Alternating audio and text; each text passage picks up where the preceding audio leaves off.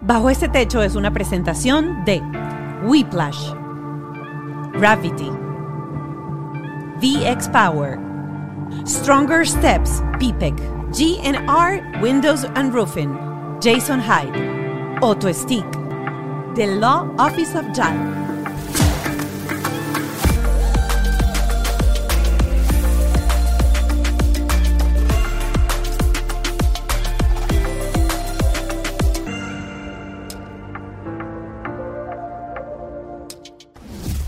Blanca de los Estados Unidos, el Pentágono, la embajada, todos vieron el bonding de Erika de la Vega con su hijo.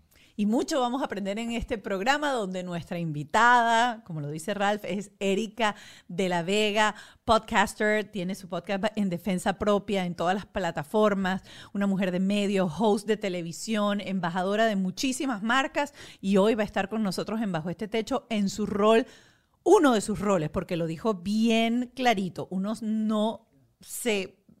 ¿Cómo, cómo, cómo era la palabra? No se define solamente por mamá, sino hace muchas áreas como hace Erika de la Vega. Y quiero invitarte para que escuches cómo crear una mejor relación con tu hijo de 13 años, 14, 10 años, lo que tenga, para que haya ese bonding y esa conexión. ese vínculo. Vamos a hablar de nuestros aliados. Nada sería posible sin Whiplash, nuestra agencia digital. Nada se puede hacer sin Gravity, nuestro estudio, Y también nuestro productor, Ken Medina. y Ale Trémola en la producción ejecutiva. Así es. Y recuerden que nos pueden seguir en todas nuestras redes sociales, arroba bajo este podcast, es Ah. eh, el, el Instagram de este podcast, Arroba la Pascualoto. arroba Ralph Kinner. Síguenos en YouTube, síguenos en Patreon. Patreon es una plataforma adicional donde vamos siempre a tener información de valor reuniéndonos con terapeutas que hablan del tema y nos dan estrategias, técnicas y libros específicos que tú necesitas como padre para formar- formarte y tener una mejor relación con tus hijos. Eric Angulo está en el, en el podcast, en el Patreon de este episodio, así que no se lo pierdan.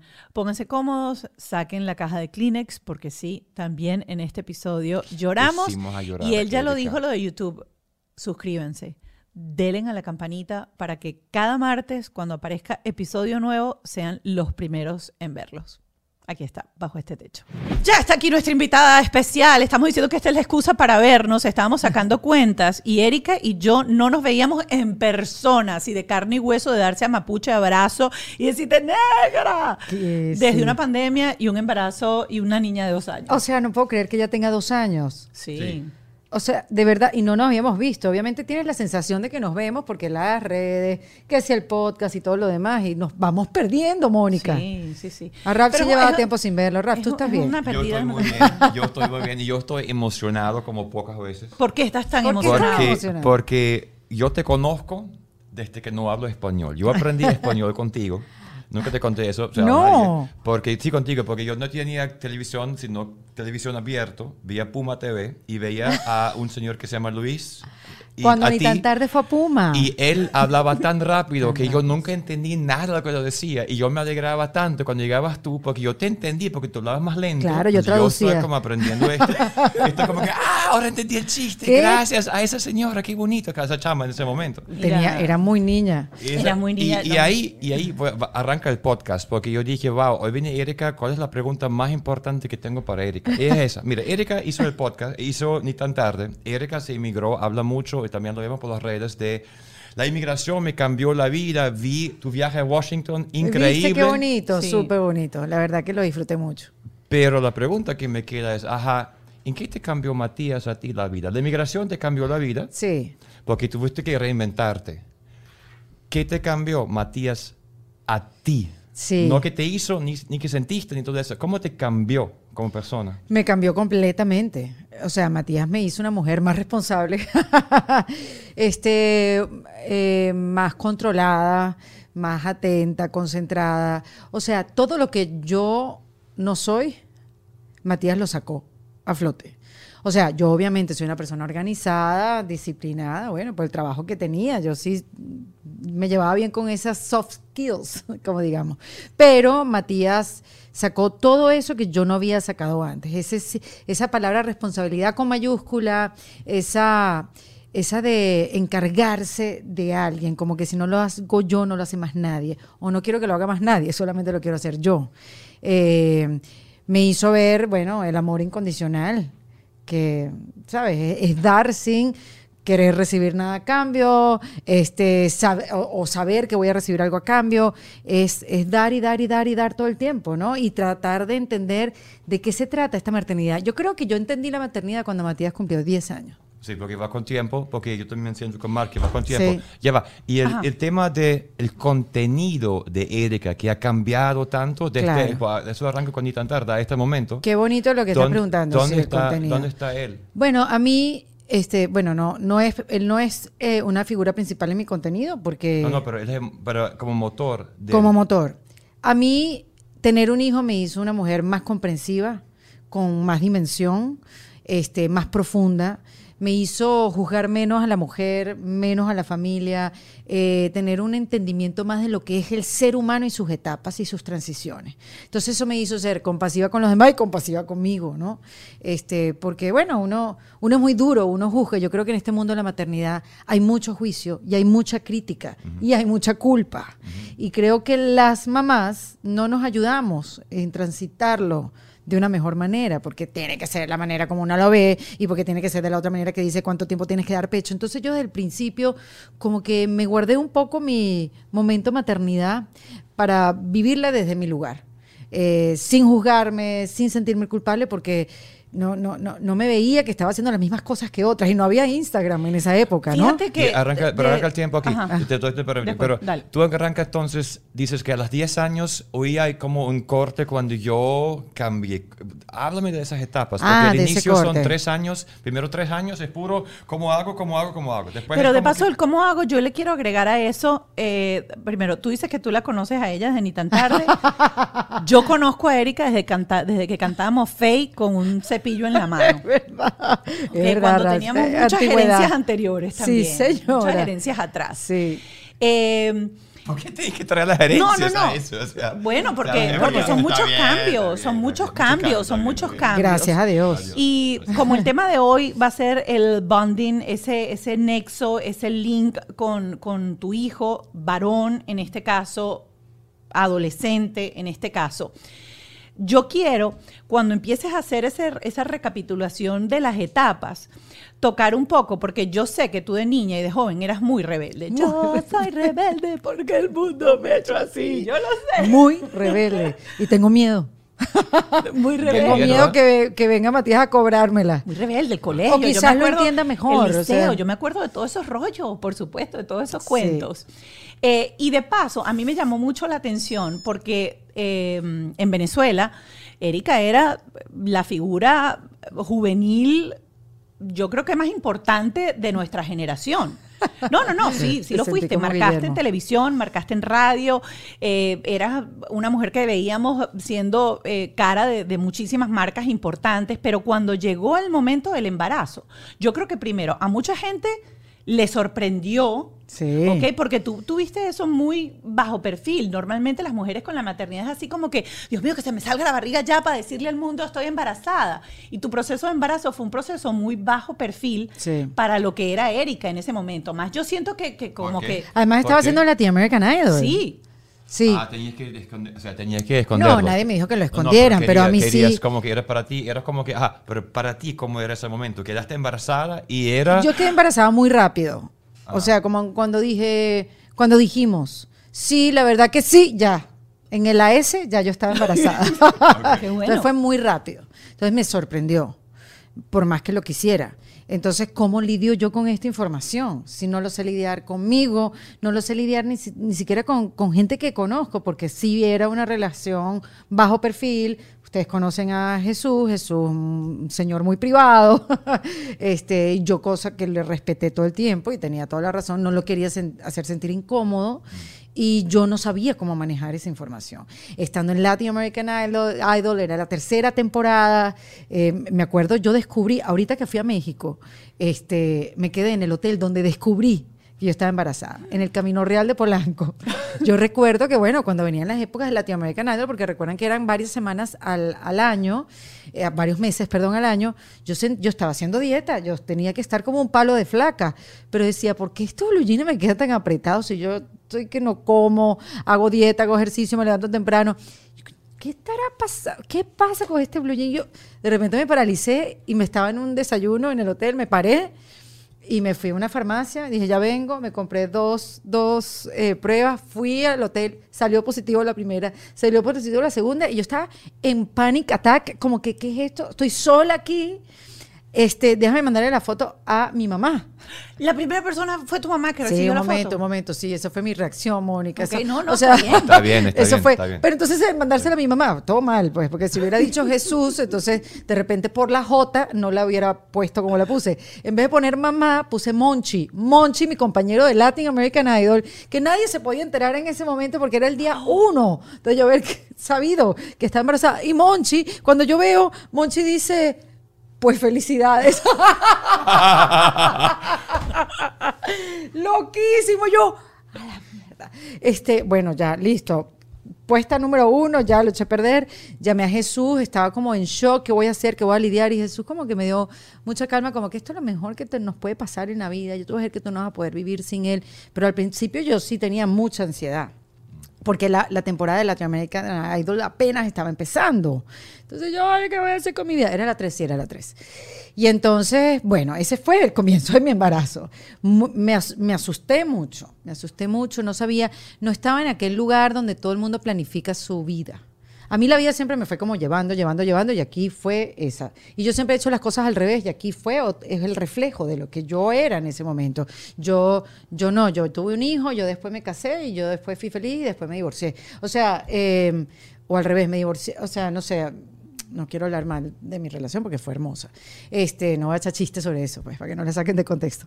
Eh, entonces, como que, ay, qué explicadera. O sea, ¿cómo yo le voy a explicar Sentado, esto estás al sentado mundo? ahí y ¿qué vas a hacer con el mundo? Y ansiedad, estrés, y el programa siguió. ¿Qué hizo Monchis? Monchi se quedó callado después. no de- dijo nada. Ese dijiste- mismo dijiste, día. Monchi, no diga nada. No, no, nos vimos así la cara y Monchi que. Yo, no, silencio y Monchi, muy bien, silencio, Monchi, silencio. Pero nice, dentro nice. de ti, por ejemplo, esa es mi pregunta, porque de paso tú eras llave siempre con Ana María y Ana María era Vox Populi, que ella decía yo, los niños, o sea, que me los traigan de visita y que se los lleven. Yo, Sí. muy buena de visitar.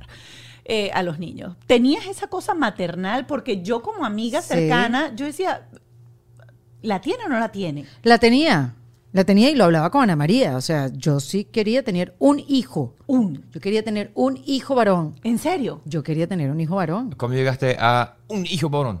¿Por qué? Bueno, porque por mi personalidad pensaba que pues, se me iba a hacer más fácil tener, ¿sabes? Sí. En, en esa época, pues, o sea, viniera niña igual, la María y, por favor, por, o sea, por supuesto. Pero era, era como que mi energía de ese momento. Acuérdate que vivíamos en un, en un, yo vivía en un círculo muy masculino, yo también era muy masculina en mi manera de, de, de hablar. O sea, no es que, ay, me gustan las mujeres, no, sino que yo era muy, yo, yo Mujer me- fuerte, muy sí, fuerte, muy, como que te- sí, sí, Y, y lo sigo siendo, pero digamos que hoy en día me he permitido ser vulnerable, sacar mi sensibilidad, ¿sabes? Hablar con otras mujeres, hacer paz con quien soy, con el género. Ok, pero estás brincando etcétera, porque etcétera. todo No, eso no, ha sé. pasado por la mamá. Tú estás cambiando No, solamente no, no, porque... o sea, solo- no. Ajá, pero mira, ¿dónde están los... O sea, explícanos. Entonces, ahí estás embarazada, primero nació, ¿cómo fue el, el, Yo, el yo te quiero decir algo y aclararlo, Ralph. Yo creo que la mujer se realiza de muchas maneras. Y yo no cambié por solo ser mamá. Yo he cambiado por muchísimas cosas, variables y procesos en la vida. Y quiero esto que, que lo sepan y quiero remarcarlo, porque a mí a veces sí me preguntan los periodistas, ¿te realizaste cuando fuiste mamá? Cónchale, pero me he realizado también cuando eh, he tenido otras oportunidades en mi carrera, cuando emigré, cuando pude tener tal cosa, cuando logré tal cosa, cuando, ¿sabes? Eh, Estaba muy claro en eso. Sí, pero, claro pero en la eso. gente es así Pero, como claro, que, ah, pero- solamente no, cuando no, uno no. tiene un hijo, O sea, que Sí. no. Ajá. pues vemos que tu trabajo que estás haciendo cambiando el mundo de las mujeres es fantástico. Por eso te, o sea, no hay que hablar de eso, pero quiero, por eso quiero enfocarme en, en ver cómo, porque yo quiero ir a otra pregunta, porque a eso vamos ahorita en el programa. Yo quiero entender cuál es ese motor, Matías, para ti, para después poderte preguntar cómo vas a lidiar con lo que estamos todos lidiando, Sí. que se nos va el motor, que nos va la gasolina, porque él tiene, va, se va, se va a buscado su Matías propio tiene camino. 13 años, Sí. va a cumplir 14 ahorita en diciembre, está en una época donde a veces es adolescente, a veces niño, a veces preadolescente y todavía no sabe en un minuto porque puede amar y odiar.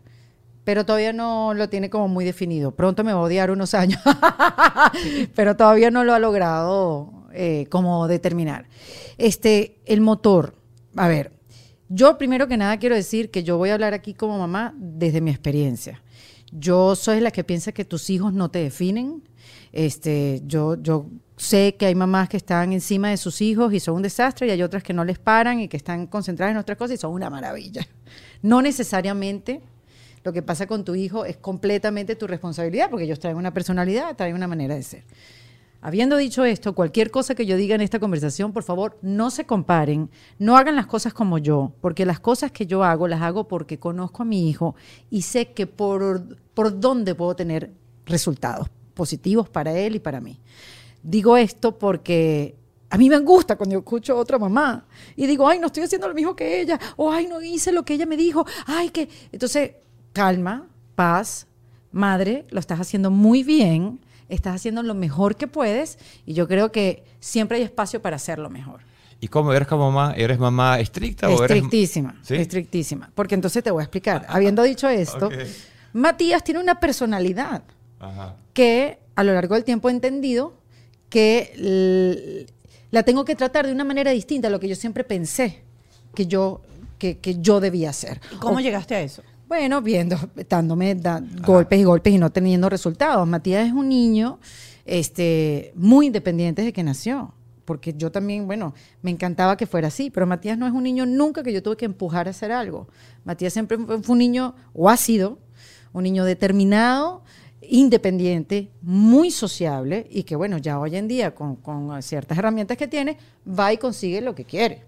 Y va y, y habla y tiene la conversación que tiene que tener y se acerca a donde se tiene que acercar con tal de él conseguir lo que él quiere. Entonces, ¿cuándo me dio cuenta de esto? Cuando yo emigré, claro, Matías tenía cuatro años, este, y bueno, yo ahí podía, tú sabes, pa- para acá, vas para allá, para este colegio, entonces yo tenía todo un arco de la historia de Matías. Yo quiero que estudie en este colegio, que se quede en este colegio todo el bachillerato, porque no lo voy a hacer pasar de distintos colegios a distintos colegios, que aquí en Estados Unidos es natural que eso suceda. Hay unos que son de primaria, hay unos que son de middle school y tal, y yo, yo no quería eso, yo quería que fuera tal o que estudiara en tal colegio católico cuando fuera grande para las relaciones. Y mi plan se echó a perder. Porque Matías no está hecho para esos colegios donde yo quería que él estudiara. Matías está para otros ambientes. Matías necesita otro tipo de estímulos para que sus fortalezas crezcan y este, sea un niño feliz. Yo recuerdo perfectamente eso que estabas hablando ahorita porque sé que lo conversamos en algún momento. Y siento que muchas mamás les pasa exactamente lo mismo. Uno hace como un plan, una ruta y resulta que nos cuesta a veces escuchar y ver qué necesidad tiene nuestro hijo que es diferente a la nuestra. ¿Cómo llegaste tú a esa conclusión o si hay algo que tú recuerdes que fue clave en ese momento para ayudar a cualquier mamá o papá que esté pasando por ese momento y diga, atención con esto. Bueno, fíjate que sí hubo un momento determinante. Eh, yo quería que Matías estuviera en un colegio. Este es el colegio que yo quiero que esté, un colegio privado, eh, aquí en Miami. Este, y no era muy, no sé si era un colegio estricto o no, creo que bueno, todos los colegios privados tienen su, su derecho de admisión y todo lo demás, pero bueno, Matías sí era un niño más inquieto de lo normal. Eh, y entonces, bueno, sí, me llamaban, me llamaban de vez en cuando y el colegio empezó a llamarme cada vez más. Entonces era, yo me sentía muy exigida de parte del colegio, como que todo el mundo me estaba mirando a Pero mí que están diciendo que él no estudia, que él no presta que no atención. presta atención, que no se queda quieto. Bueno, era, esto era primero, segundo, tercer grado. Que no se queda quieto, que no sigue las reglas, que no quiere hacer el trabajo, que no quiere. Bueno, pero resuélvanlo ustedes. O sea, yo no, yo no estoy ahí, por eso yo lo mando para allá. Es mi manera de pensar. Pero bueno, aquí hay maneras de involucrarse en la vida escolar de los niños, ¿no? Cada quien con lo que, qué sé yo. Entonces sí hubo un, un- un evento en tercer grado donde me llamaban ya casi que todos los días. Y yo me estaba volviendo loca, o sea, como que no, o sea, no sé qué más hacer. He, he seguido todas las recomendaciones, porque aquí te mandan para psicólogo, para neurólogo, para todo, todo, o sea, como que tu niño es un error.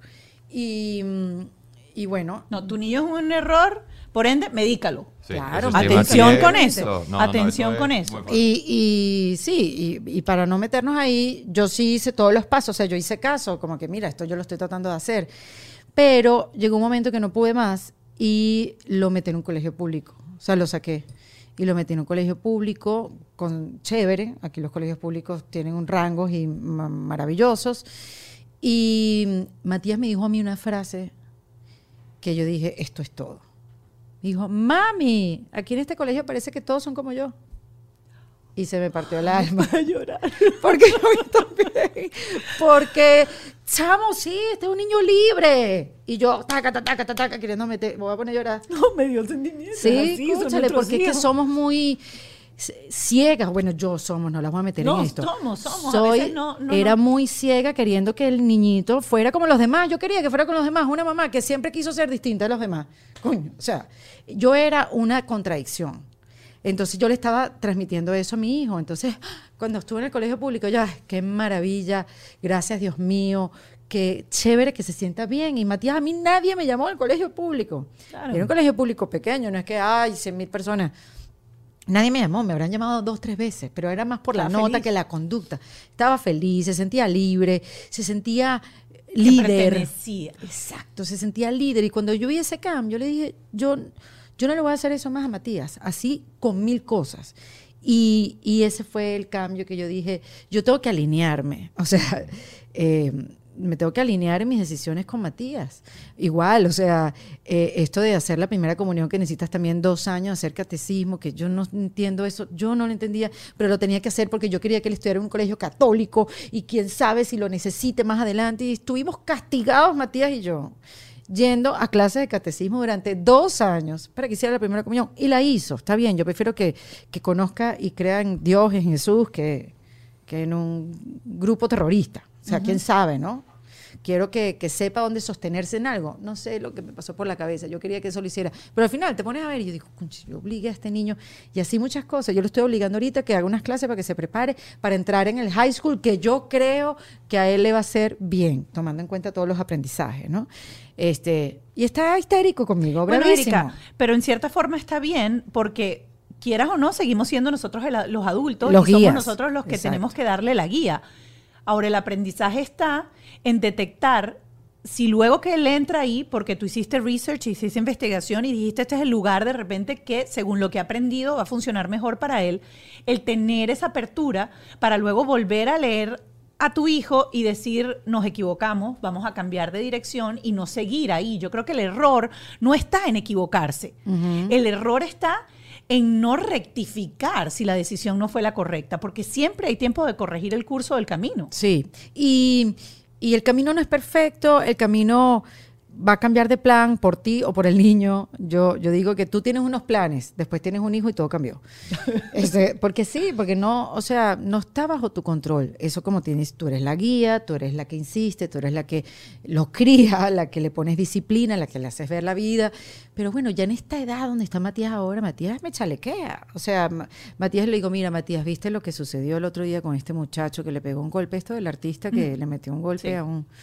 Y lamentablemente se desgració la vida, qué Sí. sé yo. La violencia, Matías, y él empieza, ah, ya el universo va a empezar a hablar. Me- o sea, me hace bullying. y entonces le digo, no, no es el universo. Estos son enseñanzas de la vida que yo te tengo que recalcar. Eso. Y, y hay algo, eh, Ralph y Mónica, que también aprendí hace muy poco tiempo, pero que me lo tomé muy en serio. Yo estoy hablando con una psicóloga este, porque Mati yo siempre lo he llevado a que tenga también su terapia, porque yo no supe de esa herramienta, sino que hasta hace dos días. Entonces siento que mm, Matías, gracias a todo ese trabajo de llevarlo a su terapia psicológica, está muy consciente de quién es y cómo procesa sus emociones. Ahorita en la adolescencia me imagino que se le va a olvidar todo. Pero Es- eso está ahí, eso está Pero, grabado en el disco pero él sabe que tiene unas Nosotros emociones. tuvimos, quiero interrumpirte, nosotros tuvimos una reunión con una terapeuta hace tres semanas aquí en el programa que dice, ¿saben qué? Es cuento. Lo que va a pasar ahorita va a ser bonito y el tiempo de los teenagers no es nada caótico, es para algunos padres, pero no para todos y para ti va a ser maravilloso. Yo creo que va a ser Yo maravilloso. también creo que lo mío va a ser maravilloso. Pero me siguen diciendo que no. Sí, y no quiero escuchar esta vaina porque no es así. No, pero es que tú has sembrado, Yo- mira, yo, estoy hablando con mi hijo como si fuera, o sea, yo, porque voy a estar Ella- mal con él? ella lo explicó. Si Proceso voy de rumba químico con él, también. no, pero ¿qué Mira, Ralph, químico? eso No, es- vale. Sí, es un ¿Cómo proceso químico, ¿Cómo pero lo que tú? decía, no, lo ¿Cómo que tú? decía ella es algo bien, bien interesante y es cuando tú tratas de corregir todo lo que viene con el proceso químico de la adolescencia sin haber sembrado absolutamente nada desde A el día iba. uno, la cosa es catastrófica. Es verdad. Pero cuando tú has sido consciente de la salud mental de tu hijo, cuando tú has sido Sí. consciente de la salud emocional de tu hijo, va a llegar la adolescencia y vas a disfrutar el crecimiento, vas a disfrutar ese proceso de metamorfosis que algunos días van a ser más complejos que otros, pero que tú sembraste. Sí, eso me lo dijo a mí una, también una terapeuta, me lo dijo hace como un par de años. Me dijo, Si te encanta nuestro logo, nuestra promoción, el estilo, la identidad del podcast, te cuento que tú puedes tener todo eso gratis para tu negocio o proyecto. Así es, Whiplash está regalando logos en TikTok. Sí, sí, sí, se quisiste. Es así. Whiplash está regalando logos en TikTok. Y, es, muy fácil, es sin condiciones complicadas ni letras pequeñas. Ingresa en TikTok, arroba Whiplash, y comenta en cualquiera de sus videos el nombre de tu, nom- de tu empresa, el negocio, proyecto o el podcast. Y ellos convierten esa solicitud en un branding completo. Eh, y ese video te lo van a subir en TikTok.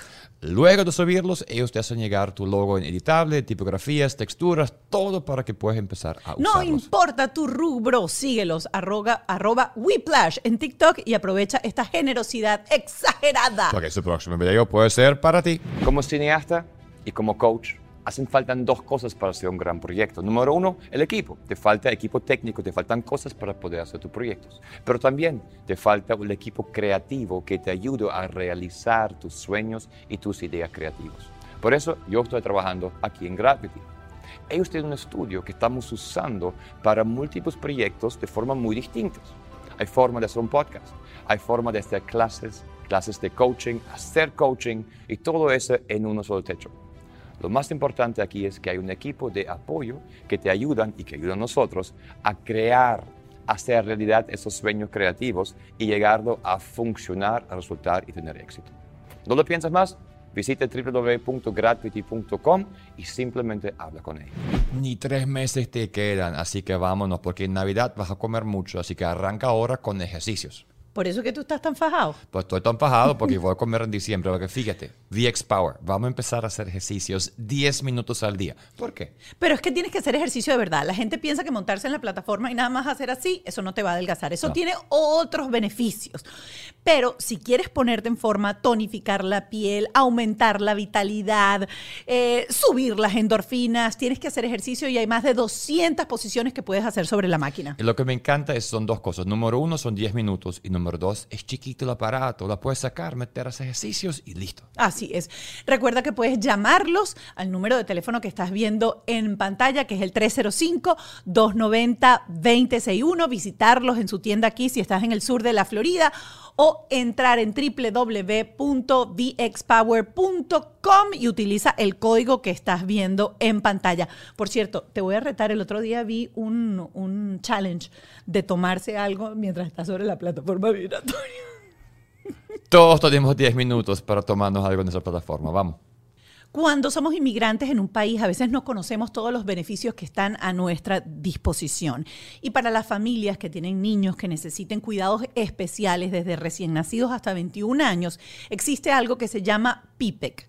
Revisa los Instagram de ellos, porque por ejemplo hay casos con niños de apnea de sueño, problemas de, eh, Parálisis cerebral, problemas de tubo intestinal. Muchas cosas que puedas hacer, pero escríbele, pregúntales porque el seguro va a cubrir esos gastos de dar esa atención especial al niño. Además, tienen transporte incluido. Ellos te van a ayudar a aplicar, a llenar todas las solicitudes y es un daycare médico pediátrico. Así se llama. Puedes llamar al 305-964-5971, perdón, hacer una cita, sentarte con ellos y si aplicas, ellos te van a ayudar a llenar todas las formas.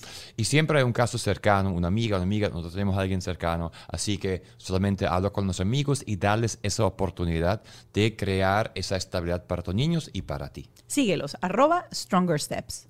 Pasó el huracán y pasó mucha lluvia aquí por el de Miami. Si tu techo tiene problemas, si tus ventanas no están bien, ahora es el momento de resolverlo.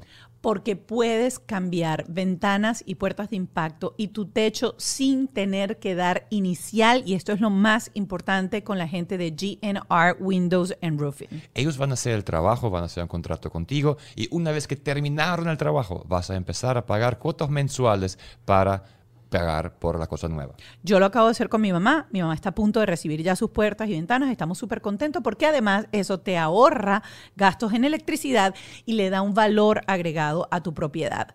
Síguelos en arroba GNR Windows and Roofing o llama a este número telefónico. Al 786-614-7723. Tuve un en vivo con el abogado Juan Antonio Lozada de The Law Office of JAL esta semana. Y lo que más me gusta cuando recomiendo a alguien es que esa persona no solamente te va a ayudar haciendo lo que sabe hacer, sino que tiene ese don de gente, esa calidad humana para prestar servicio. Te invito a que visites el Instagram de ellos y que veas el live y que veas el cafecito de la mañana, porque somos inmigrantes, somos nuevos en un país y nos hace falta información. Y no es cuando el niño ya tiene bullying, cuando ya hay problemas. El momento es ahora de informarte y tener información para estar listo. El live que hizo Mónica con el doctor Juan era justamente sobre el bullying, sobre lo que pasa en el colegio y cómo tomar acciones legales en ese caso. Así es. Así que les recomiendo esta cuenta, síganla porque siempre están regalando información valiosa y recuerden que la toma de buenas decisiones siempre está basada en información. Arroba The Law Office of JAL. A los 15 esto se va a poner, vamos a ponerlo de un punto de vista interesante. ¿sí? Esto se va a poner interesante. Y cuando, cuando tú necesites poner las cosas rectas, o sea, encarrilar de nuevo el vagón, tú necesitas tener una buena relación con el vagón. Entonces, procura elegir tus batallas, este, por qué vas a pelear, si es por las notas, si es por el comportamiento, si es porque, porque necesitas tener una buena relación con tu hijo. Ahora, o sea, estás a tiempo y cuidado, no se te pasó un minuto. Eso a mí me asustó, me acordé de mi adolescencia. y yo dije, no, yo de verdad tengo que sembrar una buena relación con Matías. Entonces me lo tomé súper en serio y comencé a hacer cosas distintas con él, comencé a compartir de maneras distintas, comencé a viajar, comencé a meterlo a que viera lo que yo hago, a que escuchara las, mis conversaciones, no aislarlo, como que tú tus actividades y yo las mías, sino a meterlo un poquito más en, este cuento de las cosas que yo hago, de, de y si hemos hecho viajes, me, lo puedo llevar a España y compartir con él su pasión por el Barça, que no entiendo nada, pero ahí estuve, va, va, vamos al Barça y cantando el himno y, y- y interesarme por lo que, claro, porque tú dices, no, que se interesa el papá. No, no, no, yo estoy interesada. ¿Cómo es esto? Vamos al camp, no, vamos a dejar. ¿Qué pasa con el Barça? ¿Quién se fue? ¿Quién es este nuevo? No conozco a nadie involucrarme. Eh, y bueno, y, y ahorita acabamos de hacer un viaje a Washington. Yo quería que él fuera el principal testigo de un reconocimiento que entienda, porque tú dices, bueno, el reconocimiento, que es- lo, lo aprecio y lo abrazo No, no, mucho. que es el reconocimiento. Sí, sí. esta, esta niña con otro grupo de venezolanos, bueno, estaba Alan Thatcher mexicano también. Pero a él le Fue- falta la cédula venezolana. Yo lo sé, fue reconocida por la Casa Blanca en el mes de la hispanidad y Bello. para nosotros es un orgullo Es bellísimo. demasiado lindo. Muy lindo, muy lindo. Fue el congreso, fue la congresista Debbie Sí. Wasserman, que ella es congresista de parte de, de- de acá de la Florida, y fue un reconocimiento hermoso. Pero lo hace más bello que yo me pude llevar a Matías como testigo de ese ¿Por qué? evento. Porque sí, Mónica, porque él me ha visto trabajar, él sabe dónde yo estoy metida en ese cuarto grabando, o que viajo mucho. Ojo, yo no sufro, ni soy la mujer que tiene una culpa porque viaja. Yo amo mi trabajo. Me realizo a través de mi trabajo, de mis viajes, de mis shows, de mi stand-up amo, o sea, yo de verdad muy pocas veces siento culpa por estar trabajando y no estar con Matías. Este, porque bueno, eh, soy feliz haciéndolo. Cuando soy feliz haciéndolo, Matías me ve feliz. No sé, esa es como mi manera de ver. Tengo una tribu que me ayuda, tengo mi mamá aquí, mi familia, mi hermana, eh, una nana, tengo el papá de Matías, tengo amigos, tengo... Matías tiene una lista de personas con las que él puede hablar, llamar y sentirse sostenido este, si yo no estoy. Eh, me da terror que Matías más dependa de mí. Entonces yo de eso también me he encargado. Este, y entonces llevármelo y que él vea los esfuerzos, eh, el cambio que viví, porque él se ha dado cuenta, el cambio que yo viví de Venezuela para acá, por más chiquito que sea, pero él lo ve, él sabe. Este, no es que yo necesitara que la gente me reconociera por la calle, sino es el cambio de, de una mentalidad por otra, vamos a decirlo así. Él lo ve, él sabe, y que vea que hay un reconocimiento de parte de un, de un país que no es el mío, pero es el de él, pero eh, fue muy bonito, Mónica, porque, y Ralph, porque es decir, o sea, se materializa. Ay, no, qué muy Yo, yo siempre, lloro. Yo, lloré- el video. O sea, yo lloré cuando vi el video. Te amo, te amo, te amo. Es, es que nada tuviera sentido si no fuera él a verlo. Entonces, que él pudiera, no solamente eso, fue a Washington, fue, fuimos a la- un venezolano nos dio el tour por el Pentágono, Matías estuvo con un venezolano en el Pentágono, o sea, escuchándolo. Fuimos a la residencia de la Embajada de Venezuela, donde vimos a esta cantidad de muchachos políticos que han tenido que salir de Venezuela, que le siguen echando sin un sueldo. Y Matías me dice, mira qué lindo lo que me dice, el lugar que más le gustó fue la residencia de la Embajada de Venezuela. Yo, ¿por qué, Mati? Porque ahí todo el mundo era chévere y yo me... Qué lindo. Puros venezolanos, estudiados, bellos. Y claro, Matías está en ese lugar donde sabe casi todo. Y muchas veces me rechazó él, ay, ya yo vi la estatua, ¿qué más quieres que haga? Ay, ya yo vi esto, ¿ya quieres que haga? Pero yo sé que más adelante eso va a ser muy valioso para mí y para él, de poder hablar de ese viaje y poderle decir, y que él vea también a su mamá independiente, feliz, contenta, que está, que cuenta conmigo, que cuenta su papá, que cuenta con tanta gente. Estás sostenido, estás bien, ¿entiendes? Mira, hay algo que yo te lo he comentado muchísimas veces en este proceso tuyo de, de reinvención y en este proceso de cambio, y es que tú eres otra persona al 100%. Tu vibra, tu luz. O sea, sacaste una dulzura, sacaste una Erika. Qué bella, Mónica. Gracias por decírmelo. Porque sabes que te lo he dicho siempre. Sí, pero eso para mí es un, o sea, un halago, un cariño, un amor que me lo digas. Y te conozco desde hace tanto. Y, y eras, tenías siempre una coraza tan, tan difícil de penetrar Súper. que hoy en día no nos vemos todo el tiempo. Tenemos tanto tiempo sin conversar y yo digo, wow, o sea, yo sabía que eso estaba ahí, que esa Erika Sí. estaba ahí. Y sé que el trabajo que estás haciendo con Matías es maravilloso. Yo quería, sobre todo en este programa, hablar de bonding y hablar de esa conexión con un hijo y con un hijo varón. Yo he contado en varias oportunidades que a mí cuando recibí el sexo de Mark, yo decía, porque tuve embarazo tarde, vieja, cualquier, lo que sea. Yo echaba broma y decía, si es hermafrodita, no me importa, lo que venga. Pero cuando yo recibí la noticia de que era varón, yo lloré por semanas. Mentira, La gente me preguntaba qué sexo era y yo decía, todavía no lo no sé. te lo puedo creer. Le decía adiós porque, loca, una vez llamé a mi ginecólogo y le pregunté qué me pasa. Y me dijo, Mónica, son las hormonas, Sí, sí, relájate. sí. Yo le decía a mi mamá, yo no voy a tener compañero cuando, cuando sea grande, todos los hombres se van con las mujeres y dejan a las mamás solas. El sesgo. Todo ese tipo de cosas que uno tiene en la cabeza. Y poco a poco he descubierto una conexión maravillosa con tu hijo varón.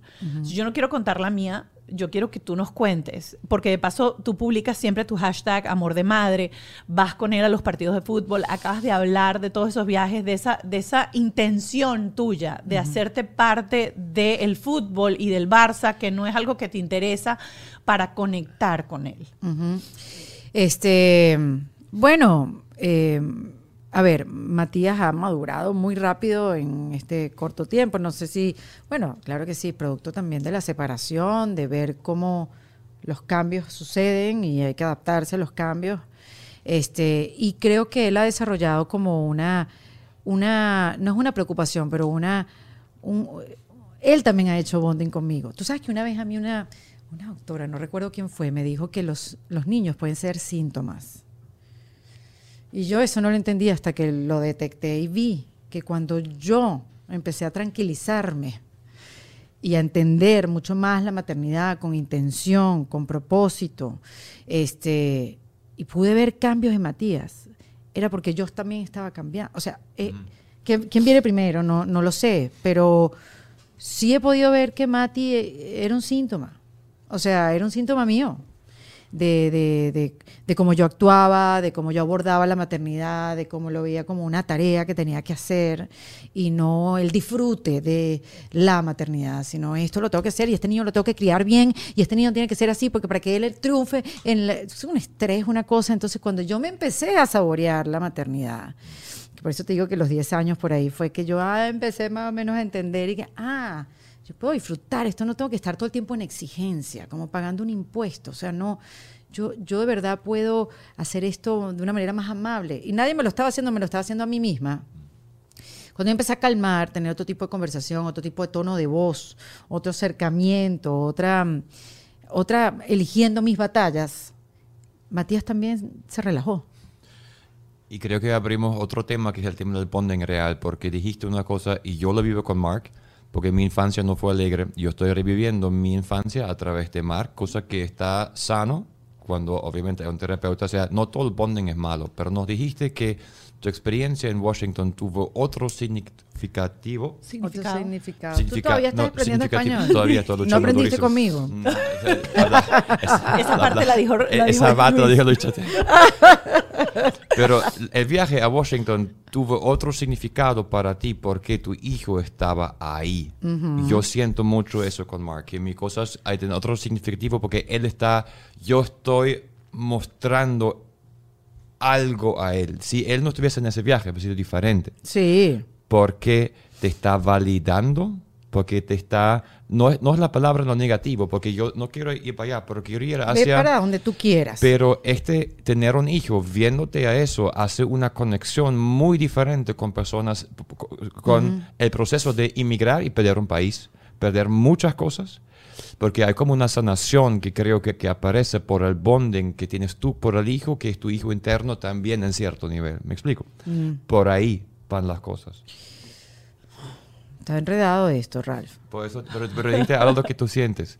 No. La experiencia es diferente porque el bonding con tu hijo. Por eso vuelvo a cómo te cambió Correcto. Matías a ti, tu percepción de ti misma, porque estás definiéndote diferente, porque tienes que definirte a ti mismo, tú mismo a- frente a tu hijo. Y Sí. te estás viendo a través de lo que él ve de ti. Claro, pero Ralph, acuérdate que él ve de mí, mami, qué fastidio, mami, te quiero. Entonces no me No, puedo no, no, definir. ya no, no, no, él ve a la mamá, él ve a la mamá que está triunfando en Washington. Sí, y, y me lo hace saber. Y, y cuando fui también a México, lo de Tony Robbins, Ay, sí. me lanza una de motivación y que, mami, you did it. Mami, you did it. Hard work, pay hard. Algo así dice el dicho, no me acuerdo cuál es. Right, play hard and Ajá, work hard, play hard. Algo así, como, no sé qué, eso también tiene su pequeño motivador adentro.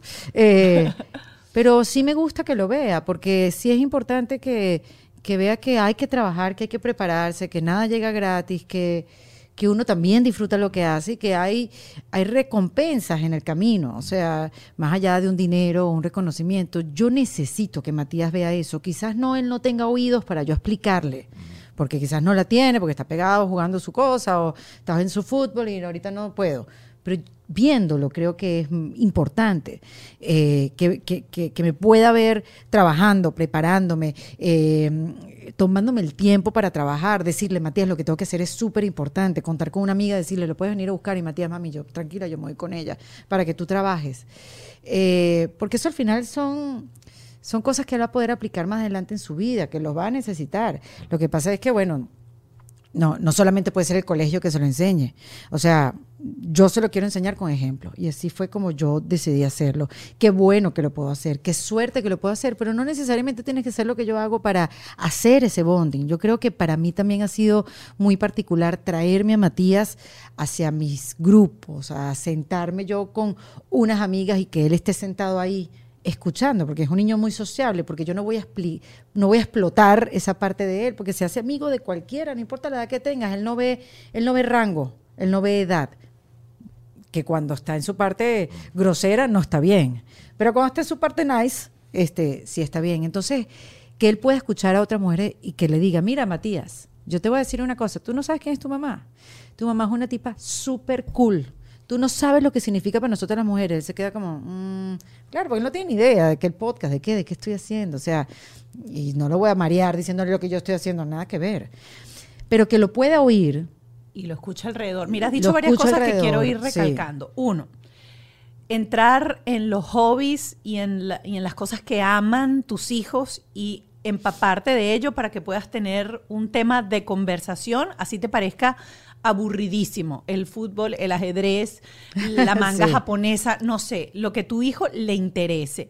Segundo, incluir a tu hijo en tu entorno. Normalmente nosotros venimos de una generación en donde los papás decían, vete para tu cuarto que esto es una conversación de Sí, adultos. sí, y a uno lo sacaban. O vamos por una cena o vamos por algo donde los niños no pueden ir. donde o los no niños vienen. no pueden ir, es correcto. Incluirlos. Eh, Porque ahora la maternidad también es diferente, además donde nos ha tocado vivir cada quien, o sea, hay inclusión de los hijos. En, en nuestros eventos sociales. Antes no, antes tú los papás te dejaban en tu casa Sí, y ellos iban y hacían sus cosas. Ahora no, no, ahora no nos queda otra. Es una, además, hemos decidido que sea así y también las circunstancias nos han empujado a que sea así también. Entonces yo puedo, podemos estar en un cumpleaños de cualquiera de nosotros y eso puede, puede estar lleno de niñitos porque no es una fiesta de niños, es una fiesta de adultos, pero es que no tenemos donde dejarlo, no voy a pagar babysitter, no voy a pagar nada, esto es lo que nos tocó sí. y, y nos hemos acostumbrado a tener esa paternidad, ¿no? Otra cosa que quiero recalcar y quiero que se lleven porque me parece que es súper importante y lo dijo, que es cuando ella necesita tiempo para realizarse en cualquier otro rol paralelo de la mujer que no es solamente ser madre, explicárselo a su hijo y decirle, mamá necesita trabajar, mamá necesita ir a la peluquería, mamá necesita tiempo para explicado, para que él no sienta que existe un abandono, sino que mamá tiene diferentes roles. Y para eso mamá creó un entorno de soporte en donde hay amigos, familia, abuela, etcétera, que tienen el momento para hablar. Estoy como haciendo recap de cosas que me parecen muy interesantes eh, para, para aplicar. Lo que yo estoy escuchando es... Ya lo, lo paramos, que estaba ahí vibrando algo. Y quiero hablar eso con el terapeuta también. ¿Por qué el bonding tiene que ser malo? Lo que estás diciendo que, que hace tres años para acá tú estás empezando a disfrutar que ser mamá no solamente es regaño, sino hay que disfrutar. Y yo quiero ir un paso más allá, porque yo llevo a Mac a mi trabajo. Él agarra las cámaras desde que tengo tres años y graba y él da clase. Él se para a 30 alumnos y hace ejercicios y lo disfruta muchísimo y yo gozo un mundo. ¿Dónde está la ley que dice que yo no puedo tener beneficios emocionales de mi crecimiento personal? Porque yo estoy haciendo bonding sano con mi hijo, donde mi hijo no me está en función de papá, sino yo de Ralph, de hombre, de persona, estoy teniendo otra autorrealización en mi crecimiento personal gracias a la relación con mi hijo. Bueno, pero depende, Ralph, porque yo, por ejemplo, Matías, que era- un terremoto de chiquito, llevarlo a la radio era un deporte extremo. O sea, y toda la radio lo cuidaba. O sea, te lo puede decir toda la gente de Onda eh, y tenían la oficina donde podía estar, pero él llegaba a la oficina del jefe que tenía, de Jaime Ross, venía con todos los carritos de colección que tenía y le rompió dos, porque se lo presta. Bueno, y de repente Matías, que era más fuerte que nada, agarraba las puertas de la, de la cabina y la abría como le da la gana. Yo no podía concentrarme. O sea, y nosotras, madres, vivimos un proceso químico en el embarazo y después posparto y nos queda un buen rato donde, bueno, en mi caso y sé que en muchas otras, se nos va la concentración. Sí. Y tenemos el cerebro dividido en dos durante los primeros años de vida de ese niño. Entonces, eh, eh, llevarlo a tu trabajo Claro, no era pero una la- pero vamos a decir a los 7, a las 6, 7, 8. Por eso, cuando a las 10. ya Más más o menos se Claro. comportan y pueden estar ahí. Matías no era el niño y que unos colores y, y te, no, no, no, no era así. Matías era un niño que destruía este lugar en dos segundos y no te das cuenta. Entonces, no lo podía llevar a, a mi sitio de trabajo. Hoy en día sí. Entonces, por eso yo también tengo la esperanza. Bueno, fue creciendo. Pero te pasó alguna vez así que te sentiste juzgada porque siempre habían las mamás y que Claro, rompió que todos los Erika no juguetes venga en con el el canal, niño claro. porque Dios mío, cada vez que Erika viene con el niño Eh, la trataba de que no pasara eso. Tratara de que no. A mí no me gusta que me regañen. Eh, me, me siento mal cuando me regañan. No es porque a mí no me gusta que me regañen. Es que no, me siento mal. Yo quiero hacer las cosas correctas, aunque parezca mentira y que no, Erika, no. No, no, sí, yo no quiero incomodar a nadie. Entonces siempre, Matías, quédate ahí, vamos a dejar a Matías acá. Yo no saqué a Matías el primer año de su vida de la casa casi. Porque, bueno, no sé cómo manejarlo. Yo no esto. viajo con los míos chiquitos. O sea, nosotros viajamos, en el avión, y que tú eres el papá del avión, que el niño llora, y todo el mundo dice que apaga al niño, ocho horas Mi para el hijo baño. Mark viajó la primera vez en un avión a casi los cuatro años. Claro. No se montó nunca en un avión antes. Yo decía, pero si la gente viaja con los niños. a los tres, por años ahí. y medio, casi cuatro. Sí. Yo qué- sí viajé con Mati chiquitico, porque yo sí a Latinoamérica nadie Claro. porque me quedó un año más. Entonces no me quedaba otra y Matías sí, Sí, la libró, digamos, porque era tranquilo, bebecito, después cuando empezó a caminar. Entonces, claro, yo le tenía, yo le tenía, eso es lo que pasaba, yo le tenía terror a Matías. Como que, ay, ¿qué va a pasar? Ay, ¿qué, cómo, ¿Qué va a hacer? ¿Cómo se va a portar? ¿Cómo va a reaccionar? Y entonces, bueno, sacarlo de los... Bueno, después uno empieza a, a saber que hay técnicas. Yo no sabía que había técnicas de que 10 minutos, Anticipas. 5 minutos. Yo no uno se le olvida esa cosa, se le olvida cada rato. yo no sabía Ay. de eso, pero Y uno Matías era, sacarlo... Matías, nos vamos.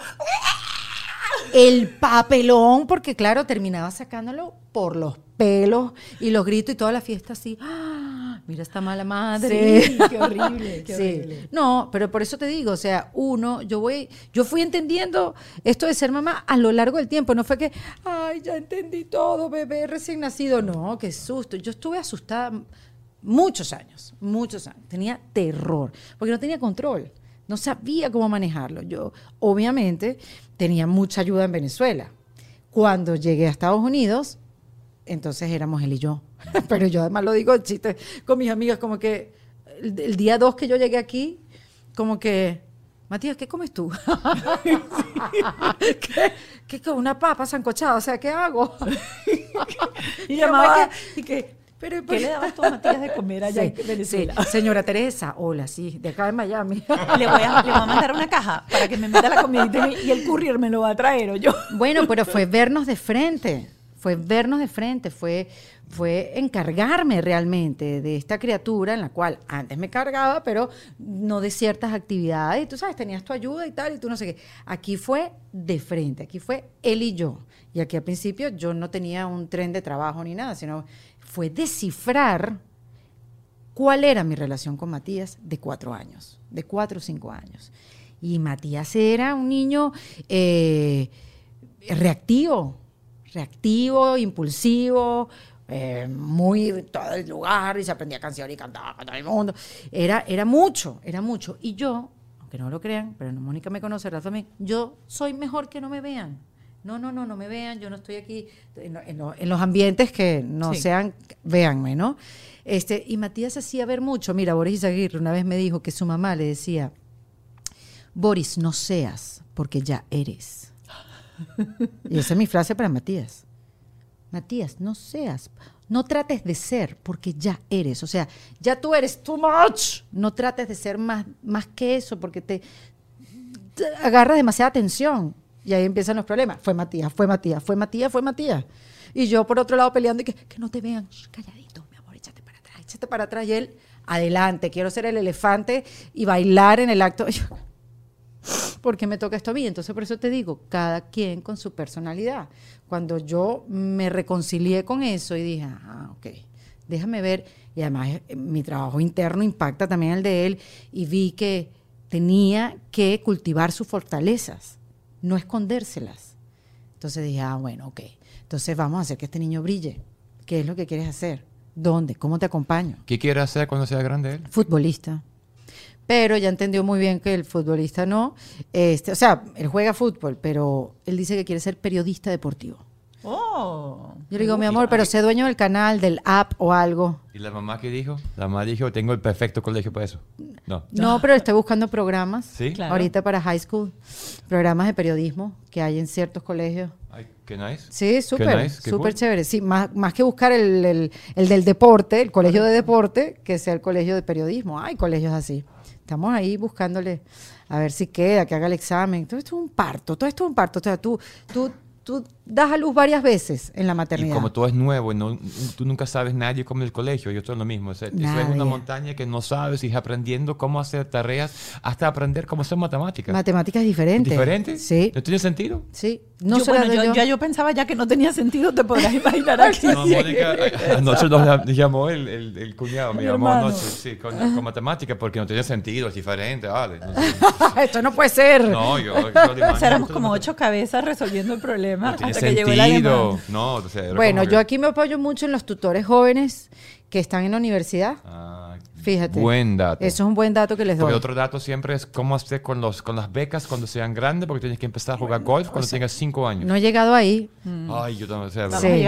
Ahorita que hablaste de los tutores, les vamos a dar este dato porque a veces pagar tutoría, sobre todo a la Es gente caro, que tiene el tienen que ser bolsillo jóvenes. Miami corto, Dade, es Miami pero da gratis clases de lectura. ¿Miami y qué? Miami Dade, la librería de Ah, Miami sí. Dade. Ah, qué Te dan cool. gratis, clase gratis de leer y de matemática. y no tienes Ay, que ir a la librería, bueno. lo puedes hacer Zoom, todo por online y te lo hacen por Zoom. Nice. Brutalmente bueno. Sabe. Nice.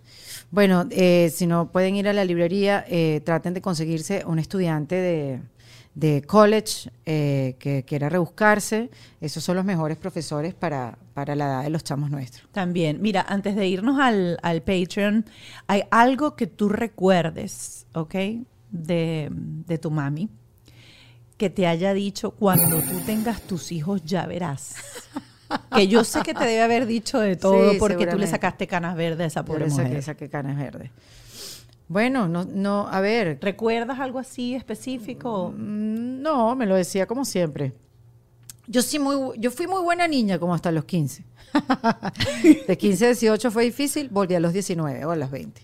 Eh, no, no, no. La verdad que no. Mi mamá me decía todo eso, este, esto no es un hotel, eh, cuando te tengas tu casa tú haces lo que te da la gana, eh, cuando tengas tus hijos ya verás, por ejemplo, en no llegar a la hora cuando ella me decía, eh, por ejemplo, en contestar, yo era muy contestona, me daba unos tapabocas y que ¡shuaba! Este, mm, sí, pero las estoy pagando todas, mi mamá debe estar complacida. Y el último tema, antes de pasar, hijo adolescente, bonding, conexión, el romance, el amor, las hormonas. ¿Has calentado ese, ese territorio para que haya conexión entre Mati y tú y te cuente? Cero. O cero. No me quiere contar nada, le da pena. Él ya decidió que no me va a hablar de eso a mí. Ok. ¿Y, ¿Y a papá? A papá no sé si se lo cuenta. No, a papá sí más o menos sabe. Creo que a la hermana se lo cuenta, la hermana mayor que es hija de su papá. Ajá. A ella sí. Mira que te están llamando. Ajá. ¿Ah? Ah, estamos listos, me están haciendo señas. Patreon, Patreon, Patreon, es correcto. Estamos con. eh, aquí termina este episodio de Bajo este Techo. Recuerden que nos vamos a mudar de plataforma, vamos a ir a Patreon. Entran a Patreon, www.patreon, y ahí van a encontrar Bajo este Techo. Va a estar con nosotros la terapeuta Erika Angulo para conversar con Erika de la Vega. ¡Qué maravilla! Terapia Así- gratis. Así es. Me encanta. Bonding. Nos vemos ahí. Bajo este techo fue una presentación de Whiplash, Gravity, VX Power, Stronger Steps, BPEC, GNR Windows and Roofing, Jason Hyde, Auto Stick, The Law Office of JAL.